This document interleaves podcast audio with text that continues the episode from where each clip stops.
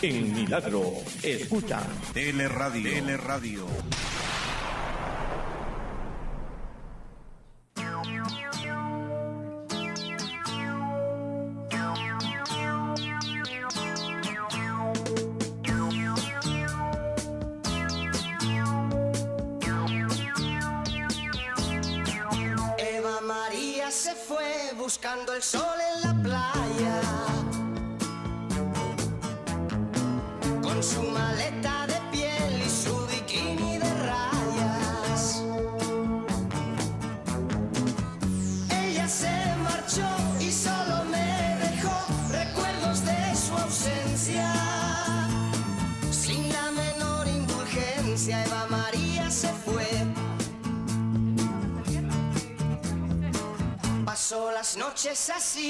Pensando en él.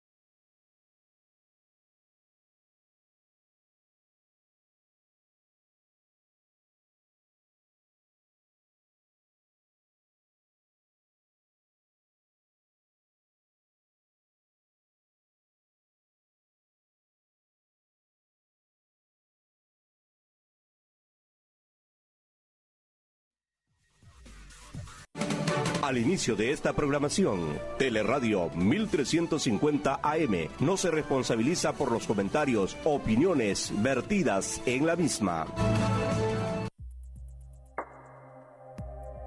Esta programación está clasificada como categoría A, apta para todo público. Ya con ustedes, Azul Sostenible.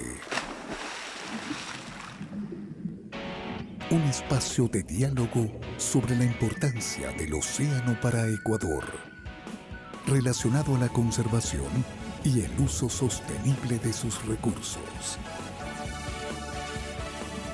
Bienvenidos.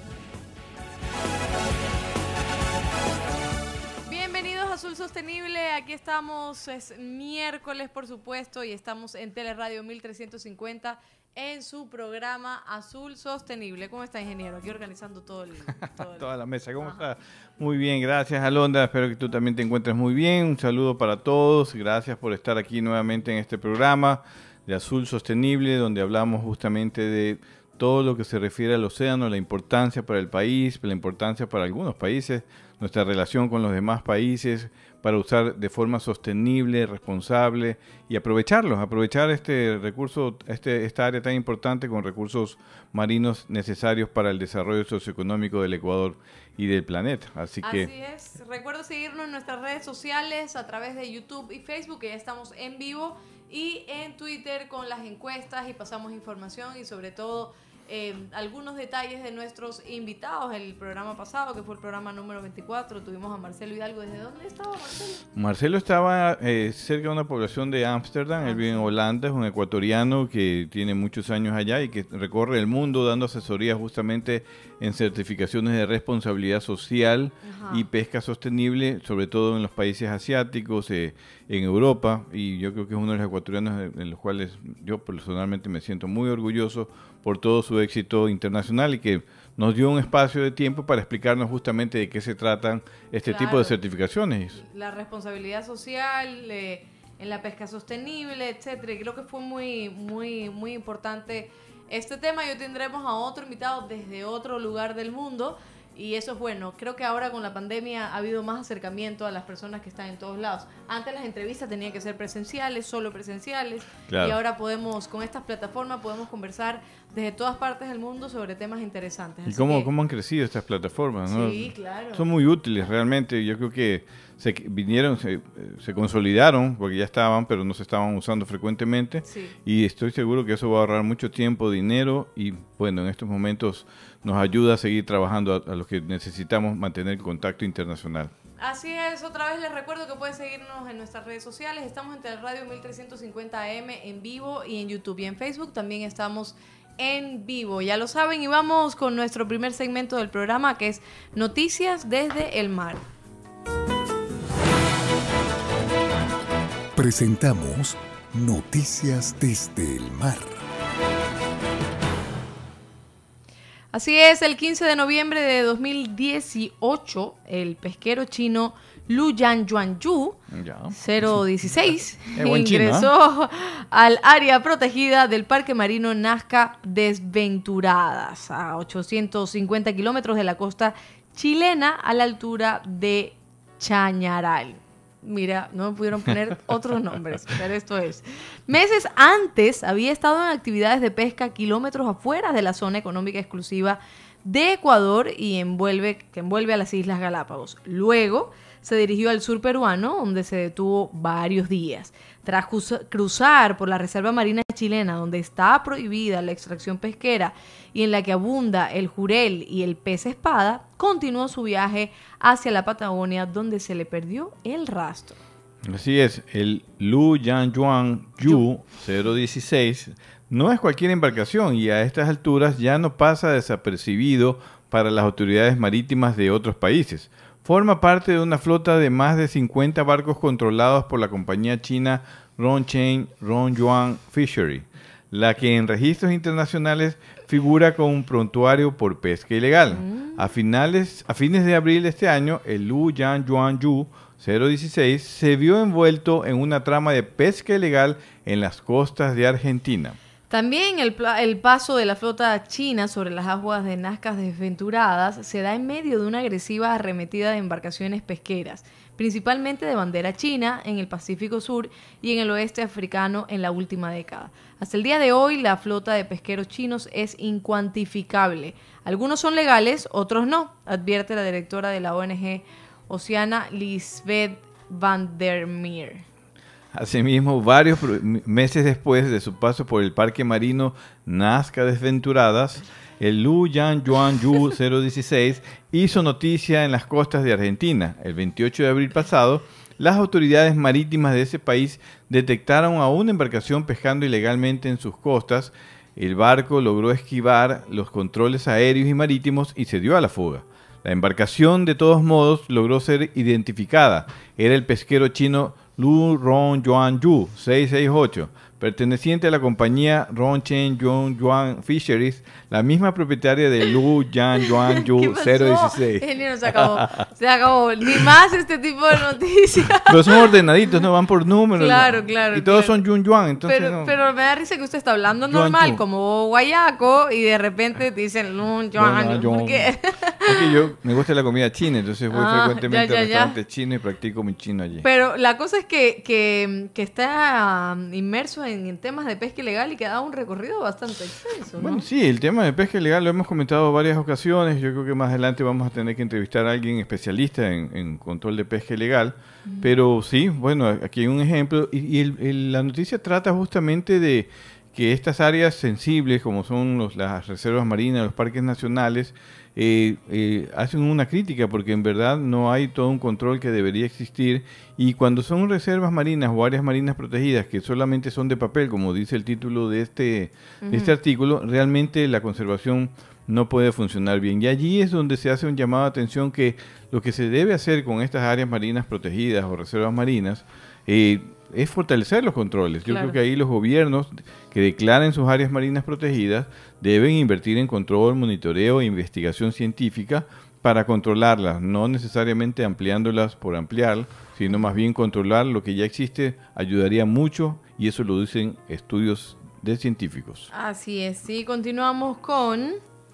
Un equipo de la Subsecretaría de Pesca y Acuicultura participó en la octava reunión del Comité Científico de la Organización Regional de Ordenamiento Pesquero del Pacífico Sur, OROP PS. Eh, durante el encuentro, unos 100 representantes de 15 países que integran la entidad intergubernamental abordaron diversas materias, entre ellas el estado del jurel, que sigue mostrando signos de preocupación, principalmente... Re- recuperación. Recuperación, preocupación. Yo estoy preocupada. Ya. De recuperación eh, y principalmente debido al control del esfuerzo pesquero sobre el recurso en los últimos 10 años. Sí, solo aclara que es la Subsecretaría de Pesca y Acuacultura de Chile esta noticia, ¿no? Mm. Porque Chile es en la que más pesca jurel. Asimismo, en el marco de la cita se dieron a conocer además avances en investigaciones enfocadas en la estructura poblacional del jurel, su crecimiento y definición de hábitat, elementos claves para fundamentar las medidas de conservación del recurso. Por otra parte, la jibia y la pesca de fondo estuvieron igualmente presentes en la agenda temática desplegada por los delegados de los distintos países en la reunión de la OROPS PS, que tiene previsto desarrollar una nueva cita en Rusia a fines de enero de 2021, si la evolución de la pandemia lo permite. Sí, esta es parte de la pesquería que se da también en alta mar, está más cerca de las aguas de Chile este recurso. Ecuador participa en esta también en esta organización pesquera del Pacífico Sur, donde también se, se administra la pesquería de calamares gigantes. Jurel también es una alternativa para Ecuador. El Jurel, eh, de acuerdo a datos históricos, también estuvo presente en aguas ecuatorianas, en zona económica exclusiva de Ecuador, y por eso participa justamente en el ordenamiento de esta de esta pesquería. Para Chile es, un, es el uno de los principales recursos de pesca y por eso cuida mucho el jurel, justamente a través de la Europa. Así como el atún es para nosotros importante, para los ecuatorianos, en el caso de los chilenos el jurel es sumamente importante y tiene que compartir las decisiones con eh, 15 países que somos parte Claro. de, esa, de esa organización. ¿no? Y Ecuador es protagonista con nombre propio en el mundo atunero. Cerró 2019 con unas capturas cercanas a las 300.000 toneladas, según datos de la Comisión Interamericana del Atún. Hace un año la Unión Europea anunciaba una tarjeta amarilla y desde entonces flota y gobierno colaboran para demostrar su compromiso con la pesca IUU. ¿Qué es eso? La pesca ilegal no reportada Ok. y, y- y no registrada. Acuérdese eh, que U- usted, para- U- en- es en inglés. Ah, ya, ok. Un Pero acuérdese que aquí hay personas que nos están escuchando que no saben de Sí. pesca. Entonces después usted me pone qué significan las siglas. Sí, perfecto. Ahí le voy a tomar la lección. Está bien. Pero me acaba de tomar la lección y le respondí. Bueno, este esfuerzo ímprobo se topó con un agente inesperado, la COVID-19. Los buenos resultados del 2019 se repetían en el 2020, pero después de, debido a la pandemia, se ha reducido la producción. Explica el director del proyecto de Tunacons, Guillermo Morán. Yo ¿Qué mismo. Aunque la pandemia abrió nuevos nichos de mercado, especialmente para productos enlatados, hubo otras líneas de mercados que estuvieron cerradas, prácticamente las de restaurantes y de hoteles, ¿no? Por otra parte, la flota y gobierno siguieron avanzando en resolver la tarjeta amarilla y en modernizar el sistema legislativo ecuatoriano en lo referido a la pesca. Morán destaca que el compromiso de la administración con el sector se demuestra en que, a pesar de la crisis sanitaria y económica, se han mantenido los fondos previstos para este fin. El director de Tunacón señala que el gobierno ecuatoriano ha completado la contratación de nuevos inspectores de pesca y se ha creado un programa informático para digitalizar todos los trámites referidos con la pesca y la acuicultura, no solo del atún.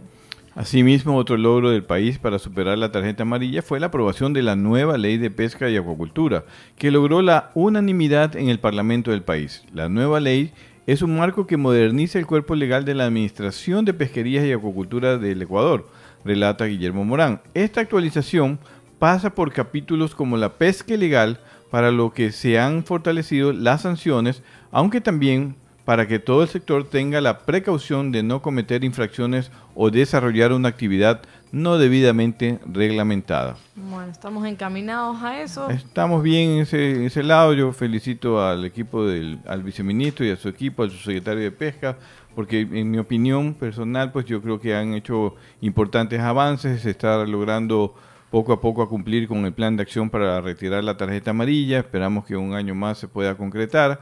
Así que eh, desde el punto de vista del sector, eh, eh, pensamos que la institucionalidad oficial ha tenido buenos avances y esto va a ayudar mucho para generar un buen ambiente en el mercado del atún que se vende a Europa. Así es, y ese fue nuestro segmento Noticias desde el mar. Al regreso ya tenemos a nuestro invitado que está conectado y esperando nuestras preguntas. Hoy hablaremos acerca de ordenamiento y manejo sostenible de las pesquerías de Jurel y Calamar Gigante en el Pacífico Sur. Eso cuando volvemos.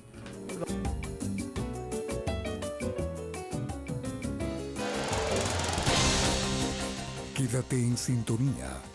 Ya volvemos con más de Azul Sostenible.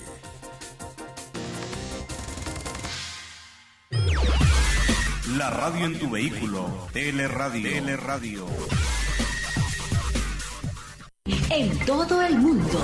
En todo el mundo. www.teleradio.com.es Macho, ¿escuchaste Teleradio Ecuador? Macanudo, ¿viste? Superamos las fronteras de la comunicación. Teleradio.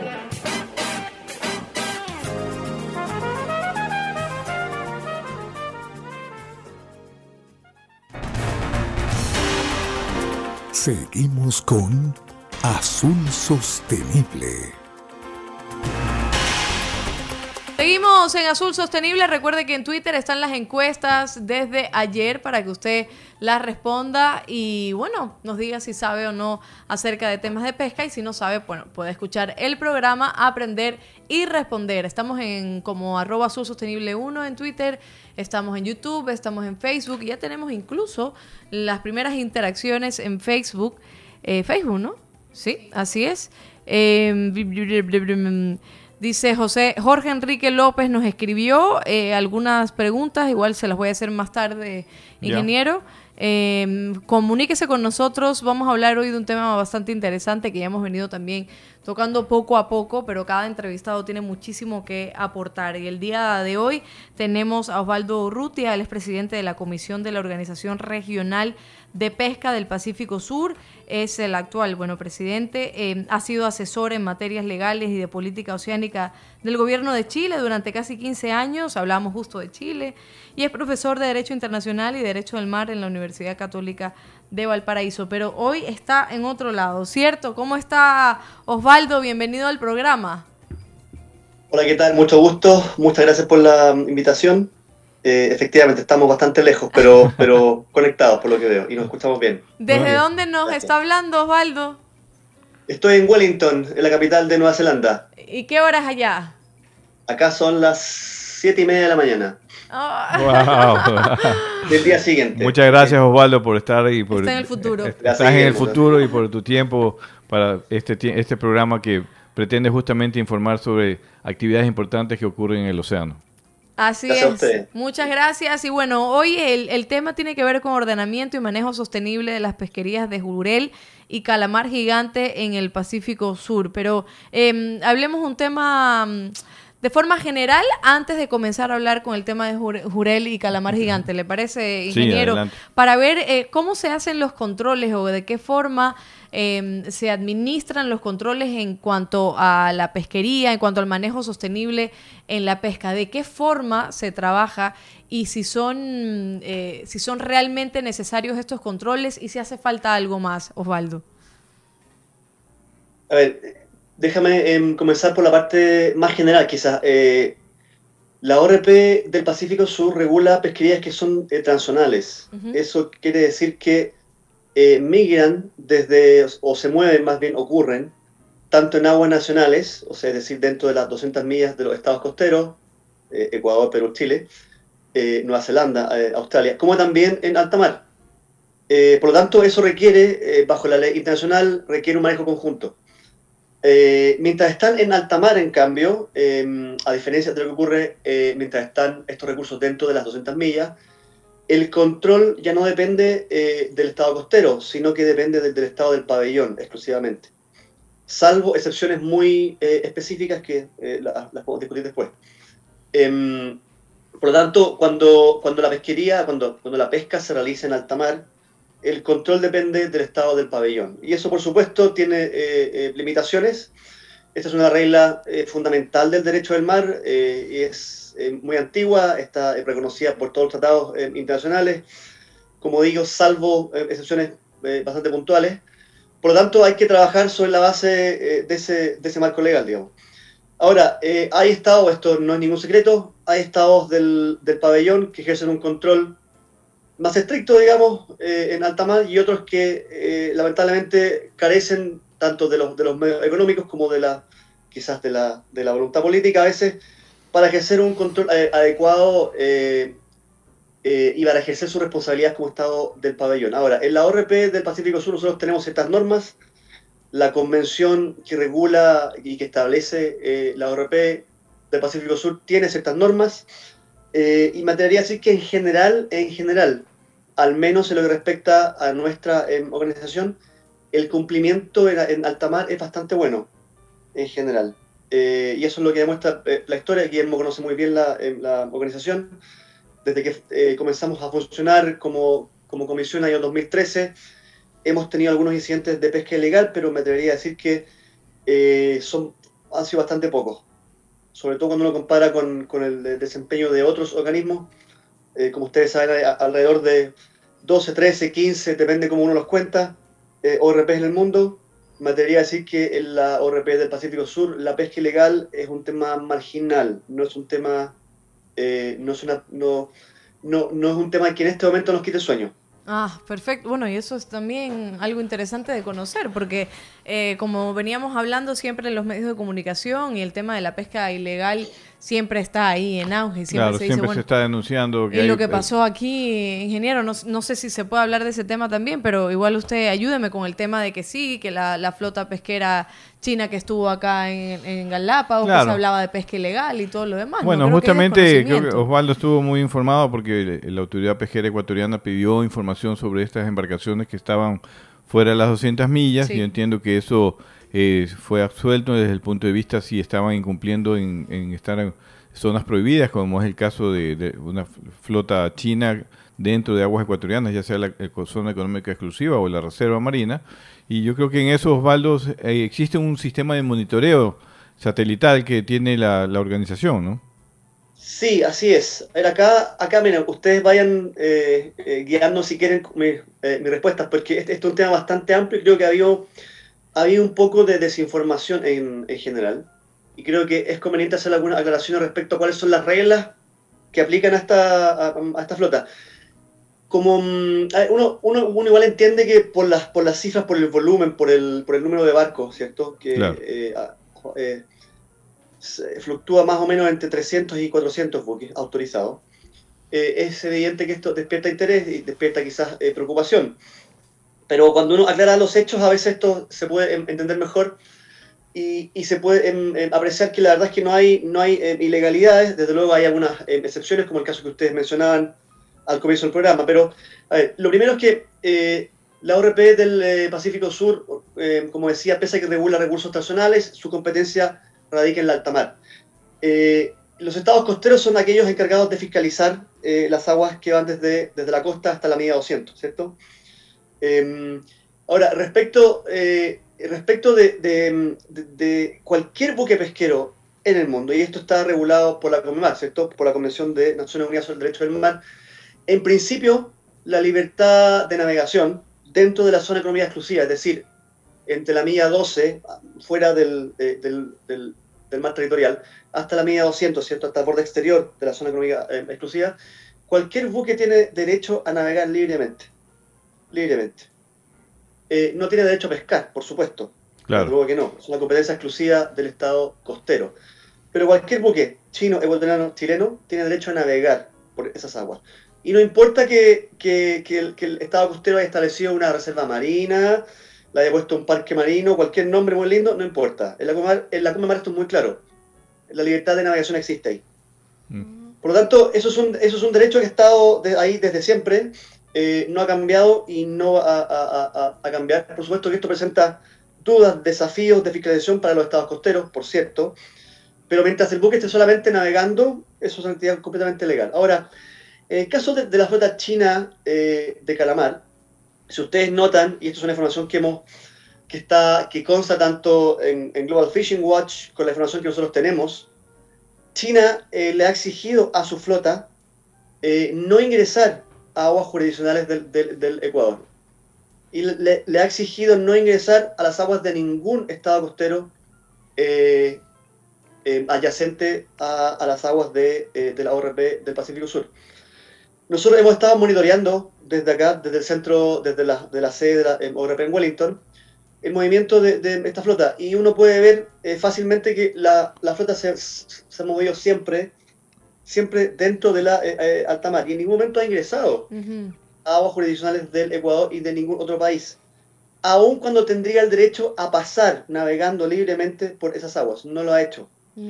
Lo cual representa obviamente un costo bastante alto porque se han movido desde la parte oriental eh, de, la zona, del- de la zona exterior, del, del- del borde exterior, de la zona en, en una exclusividad del Ecuador, en las Galápagos, hacia el borde occidental, haciendo como una U en el fondo, ¿cierto? Bajando hacia el sur y después continuando hacia el otro lado de, de- mar. China está consciente de, la, eh, de lo que se habla en este lado del mundo sobre, sobre su flota, está consciente de que, de que han incidentes con sus buques, y al menos en lo que respecta a nuestra competencia, hemos visto con satisfacción que de los 400 buques ninguno ha penetrado, ha ingresado en las aguas jurisdiccionales de, eh, eh, del Ecuador. Si hay alguna eh, excepción, eso debe ser comunicado inmediatamente tanto a las autoridades costeras, en este caso a, a Ecuador, como también a la, a la ORP a través del, eh, de su secretariado. Y eso podría ser eventualmente discutido en la próxima reunión del Comité de Cumplimiento de la ORP del Pacífico Sur. De acuerdo, tanto, Osvaldo. Danos un- Hasta ahí yo creo que hay que dar una cierta claridad de, de cuáles Sí, son los no, estuvo muy claro. las preocupaciones. Estuvo muy claro en mi opinión. Yo creo que queda, queda muy claro que, que de acuerdo a la Europa, estos barcos no han ingresado a las zonas económicas exclusivas. Hay un sistema de control y monitoreo. Hay una responsabilidad de cada estado dentro de sus 200 millas que tiene que controlar. Pero en todo caso eh, existe este monitoreo, estos controles que podrían significar eh, en algún momento, eh, si es que hubiera alguna infracción, la posibilidad de que algún país tome sanciones. ¿no? Vamos a un dato curioso, Osvaldo, un espacio que tenemos nosotros sobre datos curiosos que ocurren en el océano y volvemos contigo. Danos unos segundos. Hoy en el dato curioso. La llegada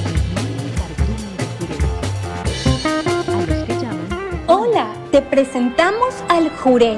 Los ojos y la boca son muy grandes en relación al tamaño de su cabeza. Es un pez peligroso, ya que posee un pequeño aguijón venoso delante de la primera aleta dorsal. Tiene escamas pequeñas y redondeadas que se desprenden con facilidad. Es color azul verdoso, salvo el vientre, con tonalidades blancas o plateadas. Es de cuerpo alargado y comprimido. Y ahí en las ima- estamos viendo imágenes en YouTube y en Facebook de Jurel, ¿verdad? Jurel, yo sé, yo sabía Yo que era. Jurel. Sí, bióloga, sí, bióloga. si no llega a ser por mi productora y aquí el ingeniero, no tengo idea de cómo se llama ese pes- pescadito. decir, Esos ese pescaditos, pececito. ese cardumen de pescaditos que vimos allí son los famosos jureles. Ese, ¿Y usted ha comido? Sí, yo tuve oportunidad de conocer, eh, con- comer en Chile, muy rico. ¿Sí? Sí, sí, sí. Es un pescado muy Pero hay sabroso. alguna diferencia, porque yo a veces, a menos Claro. que sea tilapia, que la, que la aborrezco, pero no encuentro diferencias entre cada, entre cada No, sí, plato. sí hay diferencia. Por ejemplo, entre atún y jurel hay Ah. una gran diferencia. Picudo y jurel también. Ok. Eh, el jurel es un, un pez de carne blanca que se qué puede rico. comer en filetes, muy bueno, muy sabroso. Eh, yo prefiero exactamente comerlo así fresco, pero también se lo hacen harina de pescado. También Bien. lo procesan harina de pescado. La industria chilena también lo aprovecha en ese campo, que es una, un consumo indirecto para porque ese alimento va justamente al balanceado del salmón, que Claro. Chile es el campeón, uno de los campeones en cultivo de salmón. Y en el caso del camarón ecuatoriano también se consume harina de pescado. Así es, estamos en Azul Sostenible, aquí hablamos de todo un poco y creo que esta hora es cuando más hambre nos da, pero estamos en Teleradio 1350, estamos en YouTube y estamos en Facebook. Le voy a leer los comentarios, eh, ingeniero, antes de seguir con nuestro entrevistado. Por ejemplo, nos dice Jorge Enrique López Lara, en la última reunión en la SPRFMO, Es la Organización Pesquera del Sur, sino que es en inglés SPRFMO. Sí. científica, quienes asistieron por parte de Ecuador.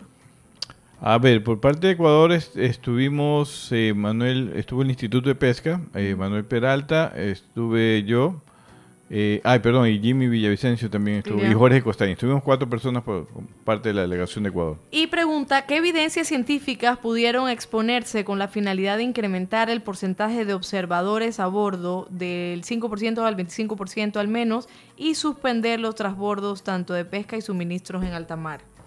Bueno, Ecuador planteó ya desde el Comité Científico, si bien esto es una decisión política en la reunión que va a haber en enero, que la tiene que presidir justamente Osvaldo, Ecuador ya planteó desde el Comité Científico la necesidad de incrementar sustancialmente los observadores a bordo eh, y también prohibir los transbordos en alta mar, justificando de que el observador a bordo puede generar una mejor información científica para poder administrar cada vez mejor esta pesquería de calamares gigante que recién tiene algunos años eh, eh, desarrollando sus evaluaciones con los científicos que participan en, esta organización y también que la prohibición del transbordo en alta mar ayudaría a reducir esa eficiencia de pesca o esfuerzo pesquero en alta mar para eh, evitar pues eh, a futuro una posible sobrepesca pero eh, son eh, posiciones que Ecuador ya planteó a nivel científico y esperamos y vamos a reiterarlas obviamente a nivel político cuando hubo, eh, exista la reunión ahora en enero, ¿no? Así es, ingeniero, ¿qué le parece? Porque igual nos quedan unos minutos para irnos al corte.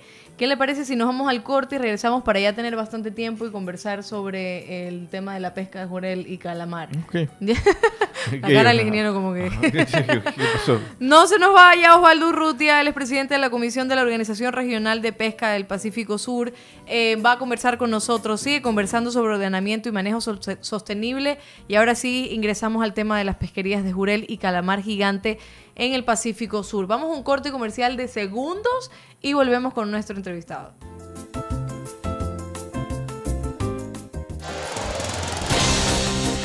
Quédate en sintonía. Ya volvemos con más de Azul Sostenible.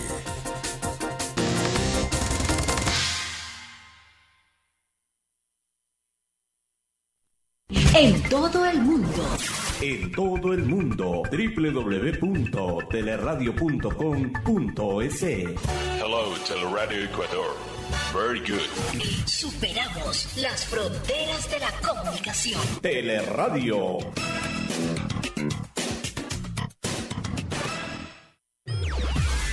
La radio en tu vehículo. Teleradio. Teleradio.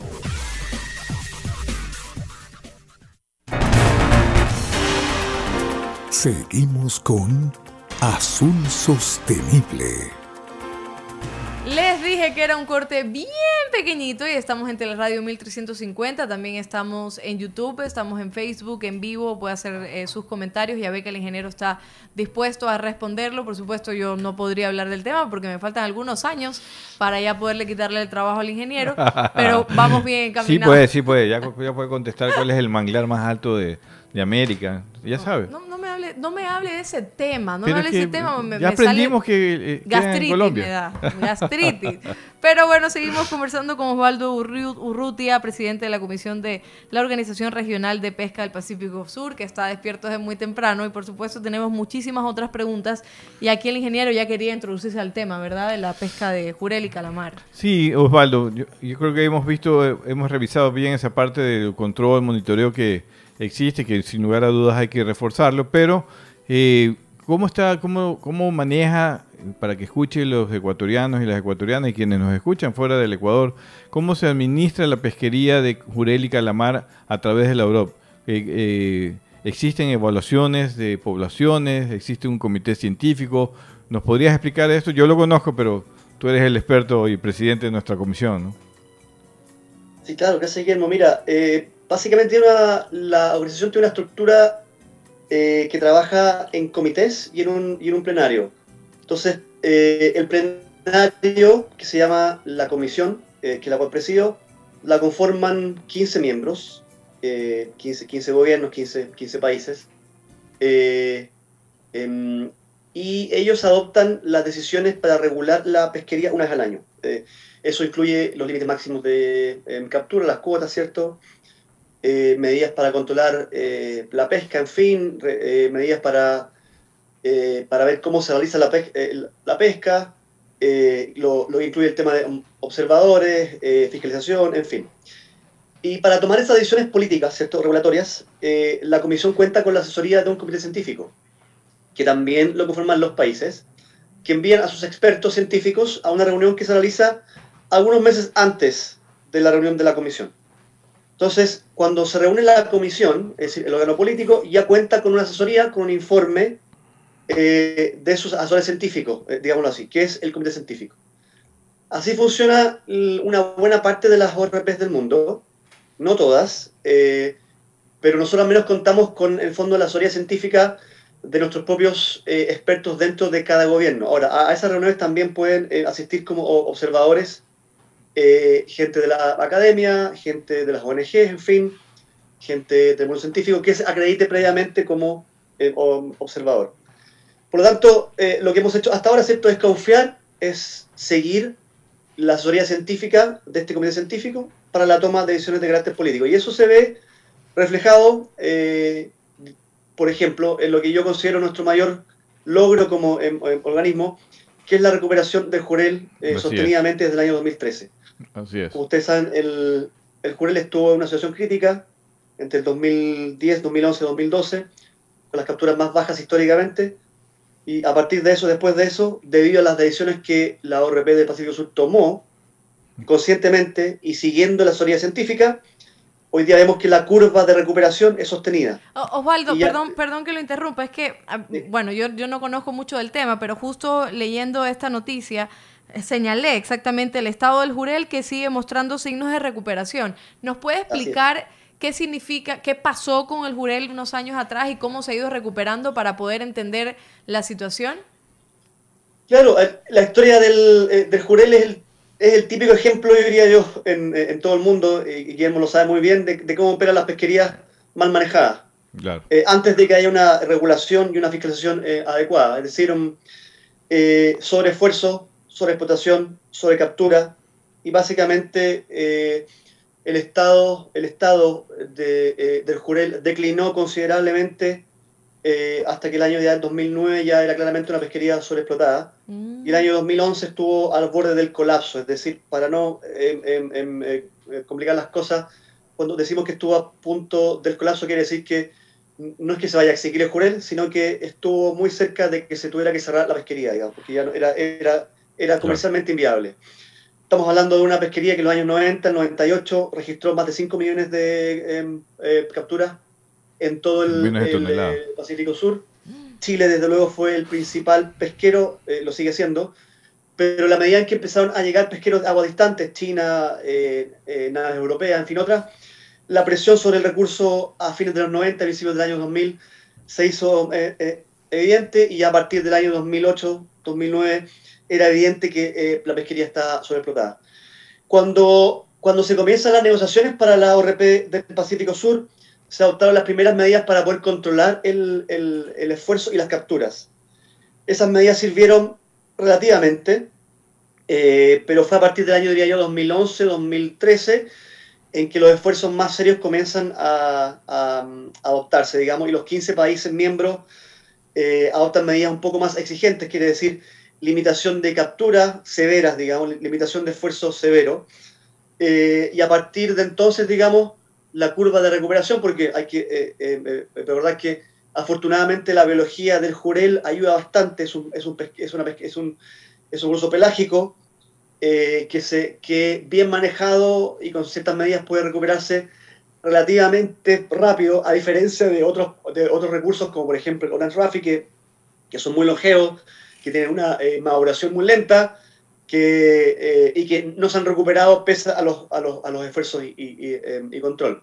Entonces, el jurel a partir del año 2013 comienza una curva de recuperación, eh, las capturas comienzan eh, a aumentarse en un 5%, 10%, y hoy día ya, a- al año 2020, estamos básicamente en lo que los, los científicos consideran una zona relativamente segura, y de hecho, eh, Guillermo también lo sabe, a partir de, de este año ya tenemos que eh, comenzar a discutir diferentes estrategias de, eh, de explotación, dejando de lado, ¿cierto?, eh, aquel estado en que Jurel está en recuperación para comenzar pronto a estar en, en una situación más bien normal, digamos, eh, por supuesto manteniendo medidas eh, precautorias, como hemos hecho- en- en- hasta ahora, pero en general hay bastante tranquilidad en que la curva de recuperación es muy clara y deberíamos seguir hacia allá.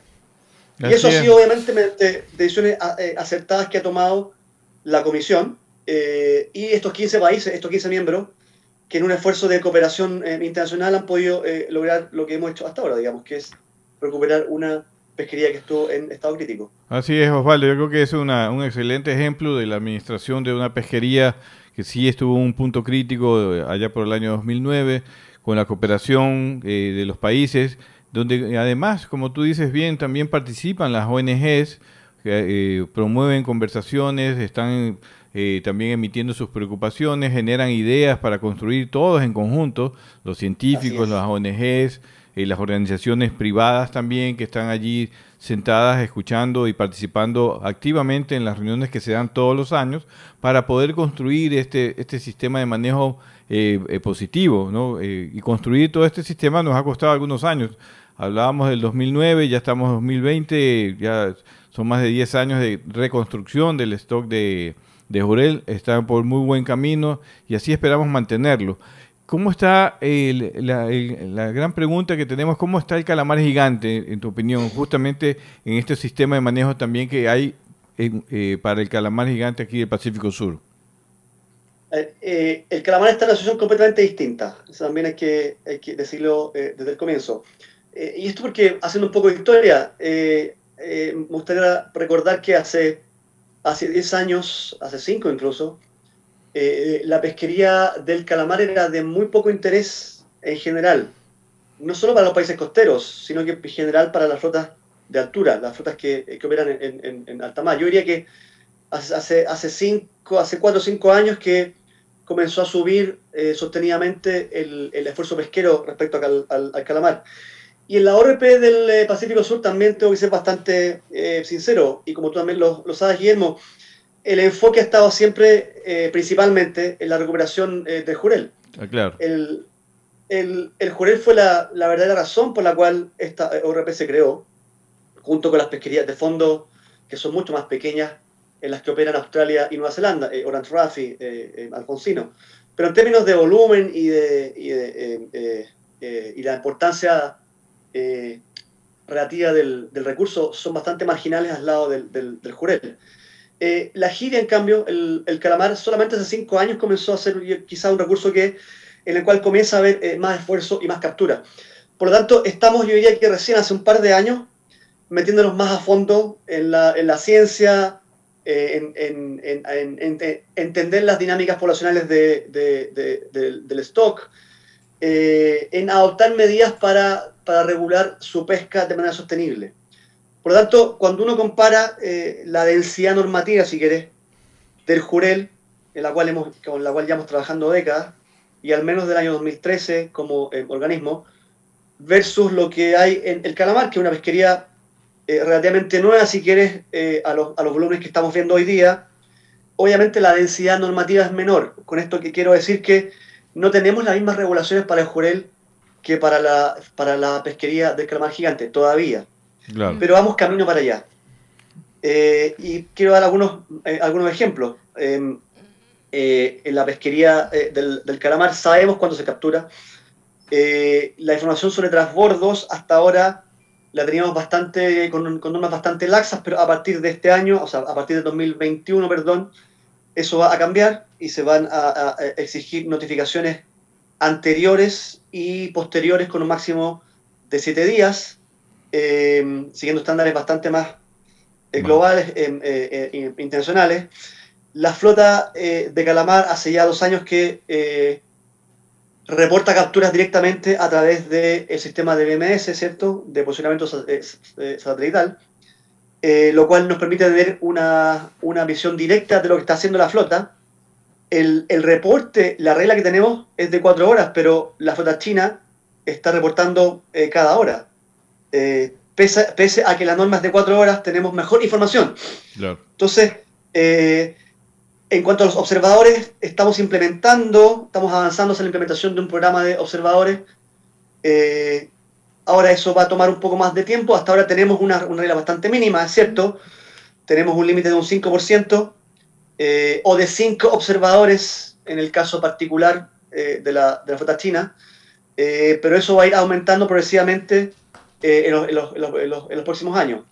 Por lo tanto, y también el comité científico ya está evaluando, está discutiendo, este año discutió en su reunión de, eh, de- en octubre posibles limitaciones de esfuerzo, eh, las cuales no fueron aceptadas principalmente por, eh, por los países costeros, por o- o razones que quizás puedo discutir. Claro. Por lo tanto, eh, se, está, se está avanzando. se está es. avanzando. Osvaldo, lo interrumpo un momentito para mm, dar el siguiente dato curioso y regresamos con algunas preguntas que le tienen eh, nuestros fans del programa para usted y conversar ya lo último de nuestro programa sobre la pesca de calamar gigante y sobre todo en Ecuador, que ya se está viendo la posibilidad de realizarla. Ya volvemos, esto es un dato curioso.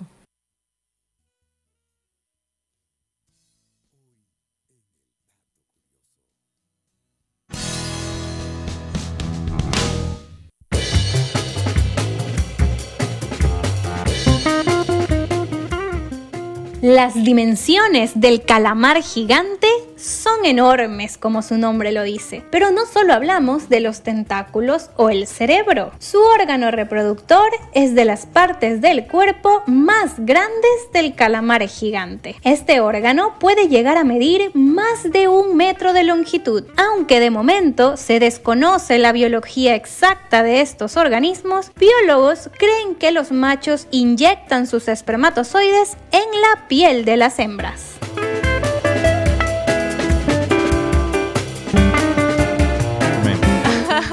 Estamos de vuelta a Azul Sostenible porque estamos viendo que en inglés la SEPRMFO, estamos viendo las siglas en inglés.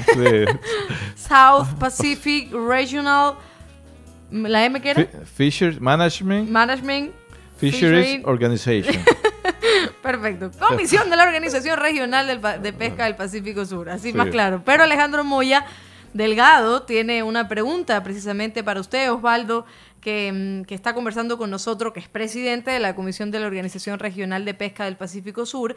La pregunta de Alejandro Moya Delgado es, ¿usted cree que es posible prohibir los, los buques, factorías en alta mar, los transbordos e implantar 100% de observadores, sean digitales o personas a bordo?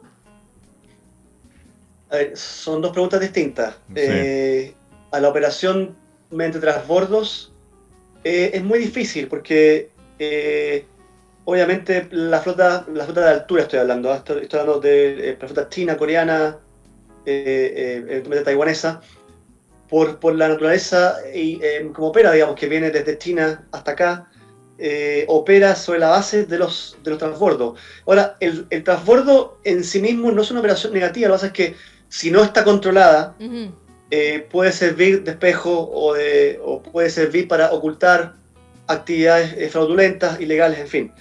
Pero mientras estén regulados, cuando quiero decir regulados es que haya informes de, no- de notificación previo y eventualmente certificados por observadores a bordo, no es- debería ser una eh, operación que no debería generar mayor riesgo.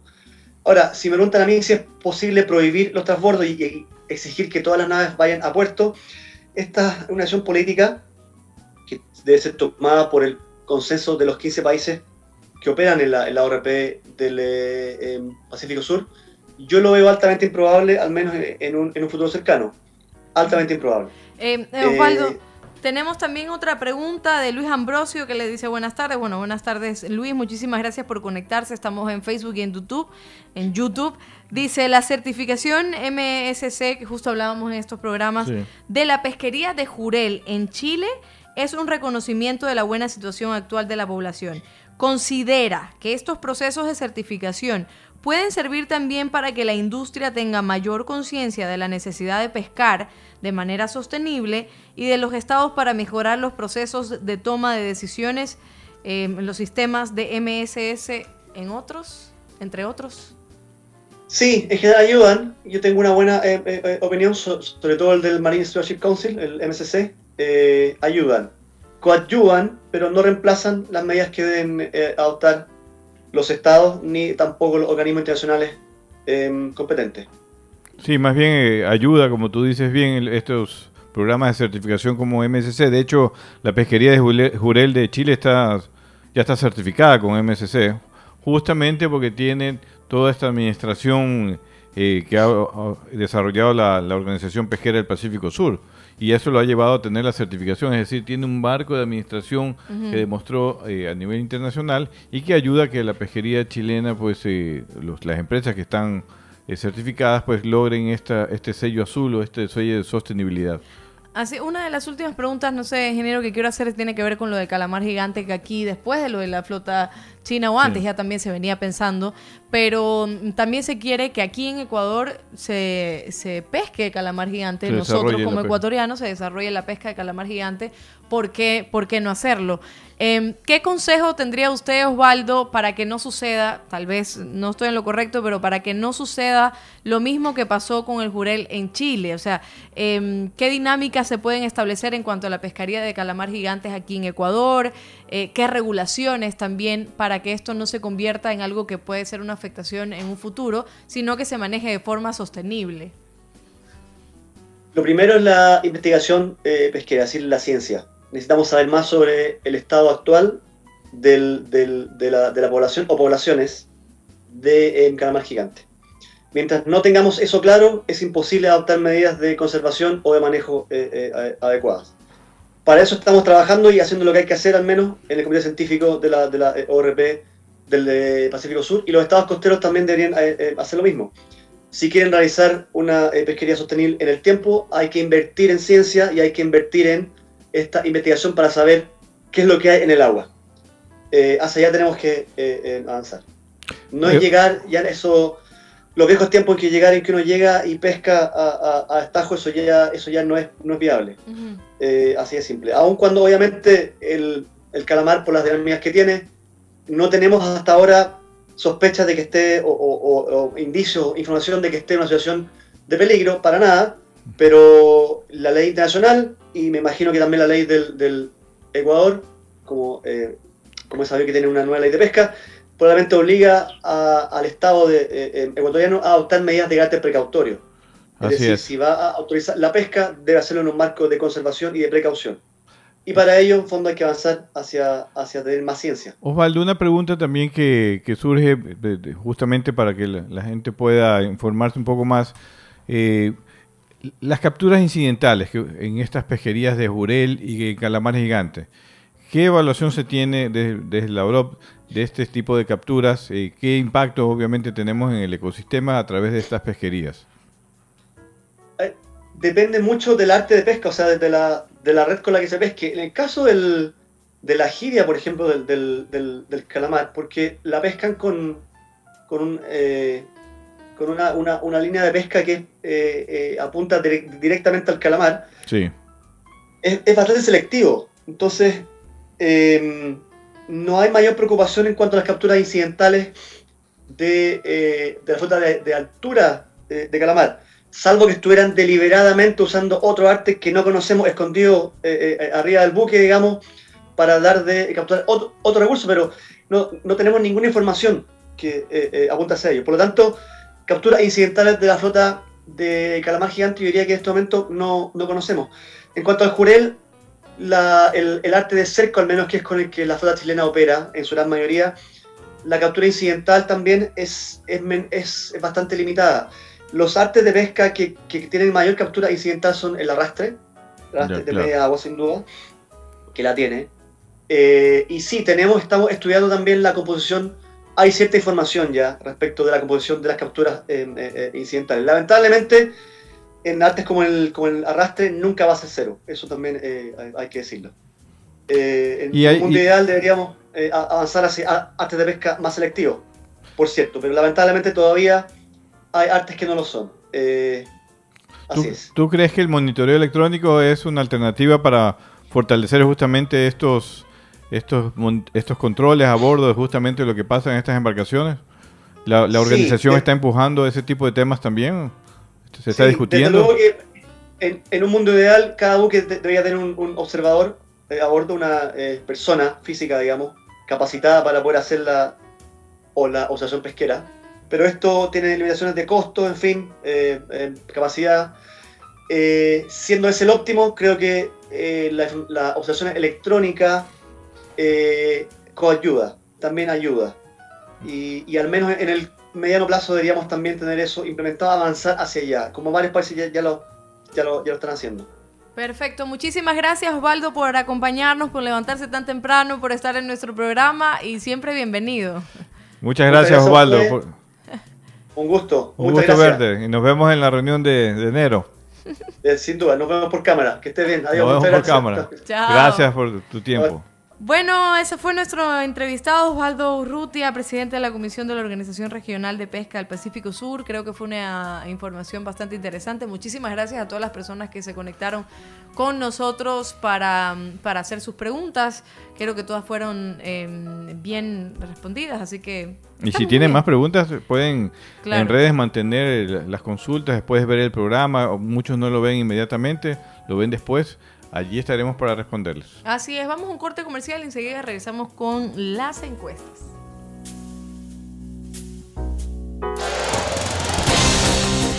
Quédate en sintonía. Ya volvemos con más de Azul Sostenible.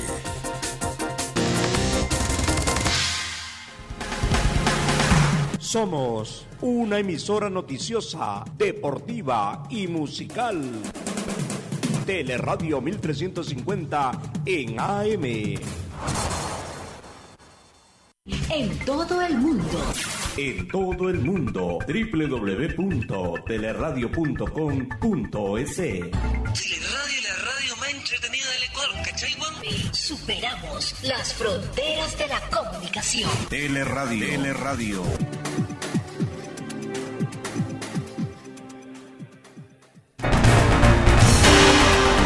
Seguimos con Azul Sostenible. Seguimos con Azul Sostenible y estaba verificando una información porque ahora viene la parte de las encuestas y como aquí siempre me engañan con el tema de las encuestas, no sé cómo, cómo, Dios. cómo hablar del tema, ya le he pero... que haga usted las preguntas. No, no, no, no, yo, usted está que nadie perfecto. le engañe, usted pero, mismo las haga. Pero vamos a ver cómo nos va. Bueno, A ver, comenzamos con la primera encuesta. ¿Cuál es el mayor consumidor de calamares en el mundo? ¿China, España o India? China.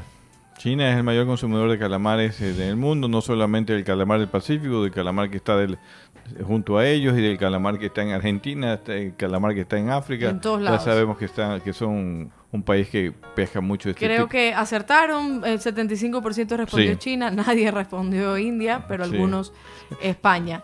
Eh, las mayores capturas de jurel se encuentran en el Pacífico Sur entre Chile y Perú o Perú y Ecuador. Creo que un poco Entre obvio. Chile y Perú. Claro, La esto lo- lo si bien llega a Ecuador eh, eh, en algún año, dependiendo de las condiciones oceanográficas, ha llegado a Ecuador. De hecho, hay un registro histórico, por eso Ecuador participa en la pesquería. La mayor concentración se da entre aguas chilenas y peruanas, tanto en su zona económica exclusiva como en alta mar, pero siempre en esa zona. La siguiente, que la voy a contestar en este momento, pero necesito saber algunas cosas. La especie de calamar gigante que se encuentra en el Pacífico Sur, ¿también se encuentra en el Océano Atlántico? ¿Sí o no? Entonces, ya sabemos que está en el Pacífico Sur y estoy viendo países del Océano Atlántico para ver si ya los hemos mencionado aquí en cuanto a pesca de calamar gigante. ¿Ya? ¿Cuál es la respuesta correcta? No. Ok. Eh, Porque está hablando Porque de la ninguno- especie de calamar gigante. Hay varias Mira. especies de, Sí, pero de ninguno calamar. de estos países en el, en el Océano Atlántico, ninguno lo hemos mencionado como pesca de calamar, de ese calamar gigante. Claro, el- el- los que están... eh, hemos hablado de la pesca de calamar frente a Argentina. Ajá. Que también los mismos barcos que están aquí van hacia allá, pero cuando van a pescar allá, la especie es diferente. Es Así otra es. especie de calamar. Ve, Voy a poner no. Yo sabía, pero por si Ah, acaso. ok, está bien. está bien. Y esta última es la que yo quiero ver. Aquí, aquí es donde yo lo quiero ver. ¿Cuántos años tiene de vigencia la Organización Regional de Ordenamiento Pesquero del Pacífico Sur? Menos de 10 años, escuchen, escuchen bien, menos de 10 años o más de 10 años. ¿Cuál es la respuesta? Menos de 10 años. Ah, ¿por qué? Porque, porque se creó recién en el 2012. No, Claro. no.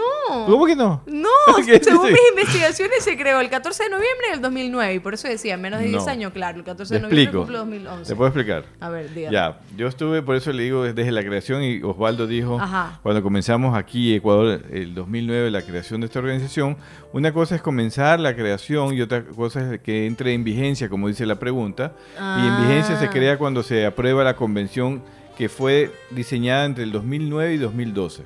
Pero entró en vigencia ya a operar para poder administrar las pesquerías a partir del 2012. ¿Ustedes se acuerdan en las clases de matemática o en- en ya al final los exámenes que se hacían con, ¿cómo se preguntas estas a veces? ¿Cómo se llaman estas preguntas? Este, Eh. Sí, o sea, exacto.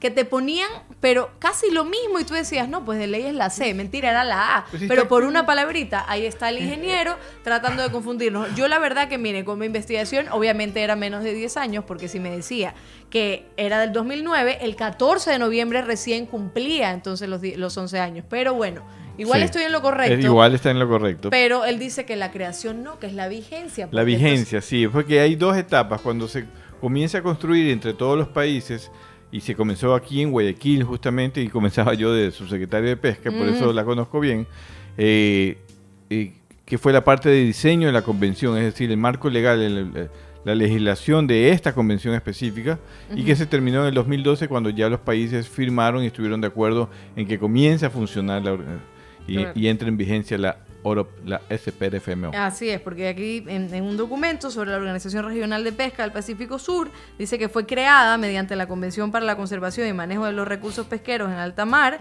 adoptada el día 14 de noviembre del año 2009. Yo también investigo ya, pero, pero Sí, usted pero también usted vio, medio- la, usted vio la página Mm, web de la sí. SPRFMO. ¿Sabe qué? Usted, Ahí usted dice lo que... clarito. No, no, no pasa nada. Yo No, respondí bien, pero lo que pasa es que ustedes, cuando vayan a responder las encuestas, tienen que enfocarse bien en cada palabrita. Porque mire que le ponen menos de 10 años y más de 10. O sea, no te pone ahí, no, para que, para que usted caiga.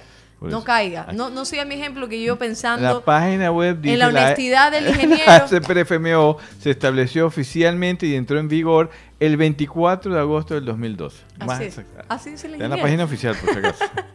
Así será. Bueno, el sábado nos vemos. Creo que yo voy a estar en otro lado. Ya le voy a confirmar si el sábado voy a estar en otro lado, pero voy a estar Ahí nos vamos a conectar. entonces. conectados, por supuesto. Creo que voy a estar cerquita del mar. No le voy a adelantar dónde, pero voy a estar cerquita del mar. Así que el sábado nos vemos a las 9 de la mañana con invitados, con noticias desde el mar, con encuestas. Síganos en nuestras redes sociales, arroba Azul Sostenible y aquí en Teleradio 1350 AM. Se va a Miami entonces. No, Ah, ya pensé no que. No, no, no, no. Ah, ya. Prefiero irme a Cuba si me voy a Ya, Miami, si es lo mismo. A data por horas, ya. Buenas tardes a todos, Chao. cuídense mucho.